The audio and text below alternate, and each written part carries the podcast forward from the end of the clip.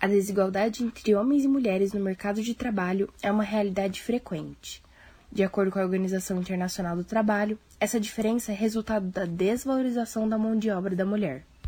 Gina Mardones é repórter da Folha de Londrina, formada pela Universidade Estadual Paulista Júlio Mesquita e pós-graduada em fotografia pela Universidade Estadual de Londrina, a UEL.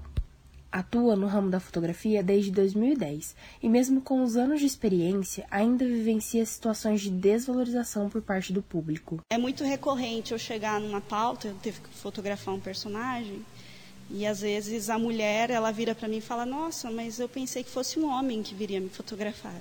E isso é recorrente de mulher.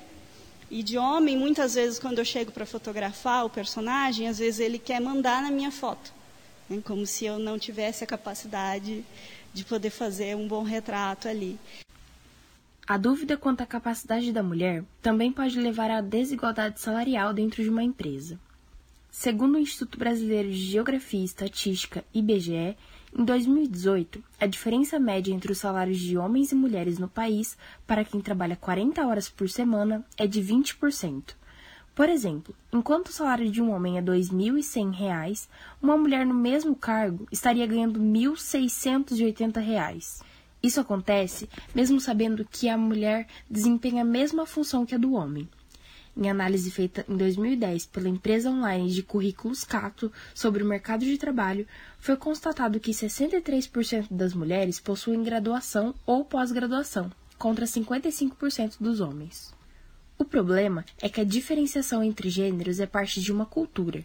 Fernanda de Flora, doutora em Sociologia pela Universidade Estadual de Campinas, explica como isso se estabelece historicamente com base na divisão sexual do trabalho. Trata-se dessa divisão de atribuições, de tarefas, de lugares sociais para mulheres e homens que são decorrentes das relações sociais de sexo. Essa forma, ela vai ser obviamente historicamente adaptada para cada tipo de sociedade, mas a sua característica fundamental é a destinação prioritária dos homens a atividades produtivas de forte valor social agregado, o comércio, a indústria, empreendimentos, ocupações típicas da posição no interior do espaço público, sobretudo na política, ou seja, a atividade masculina ligada à atividade pública e os trabalhos relativos às mulheres, geralmente restritos à esfera reprodutiva, né? todas aquelas atividades relacionadas a cuidados e aos afazeres domésticos, ou seja, a esfera privada, a esfera da domesticidade.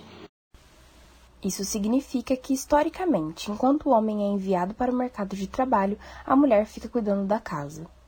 Está previsto na Constituição Brasileira, no artigo 5 que todos são iguais perante a lei, sem distinção de qualquer natureza.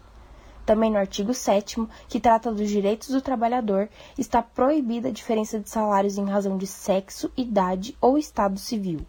Raquel Bossan é formada em Direito pela UEL e atua na área trabalhista. Ela aconselha que as mulheres procurem por mais informações e exijam seus direitos eu, como advogada trabalhista, indicaria a cada mulher que, quando ela perceba que de fato existe uma diferença salarial entre ela e um colega de, do sexo oposto, o que deve ser feito?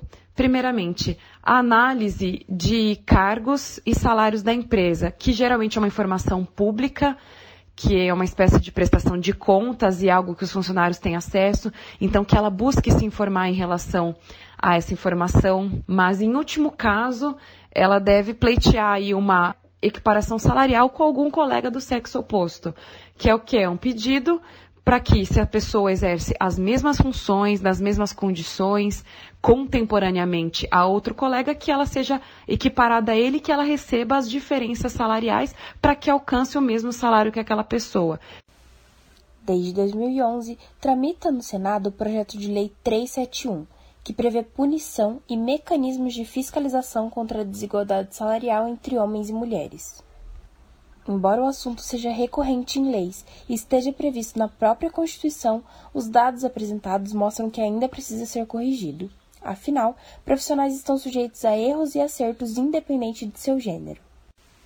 Reportagem produzida por Bruna Mello, Gabriele Chanté e Maria Caroline Monteiro para o El Sonora. Apresentação: Maria Caroline Monteiro.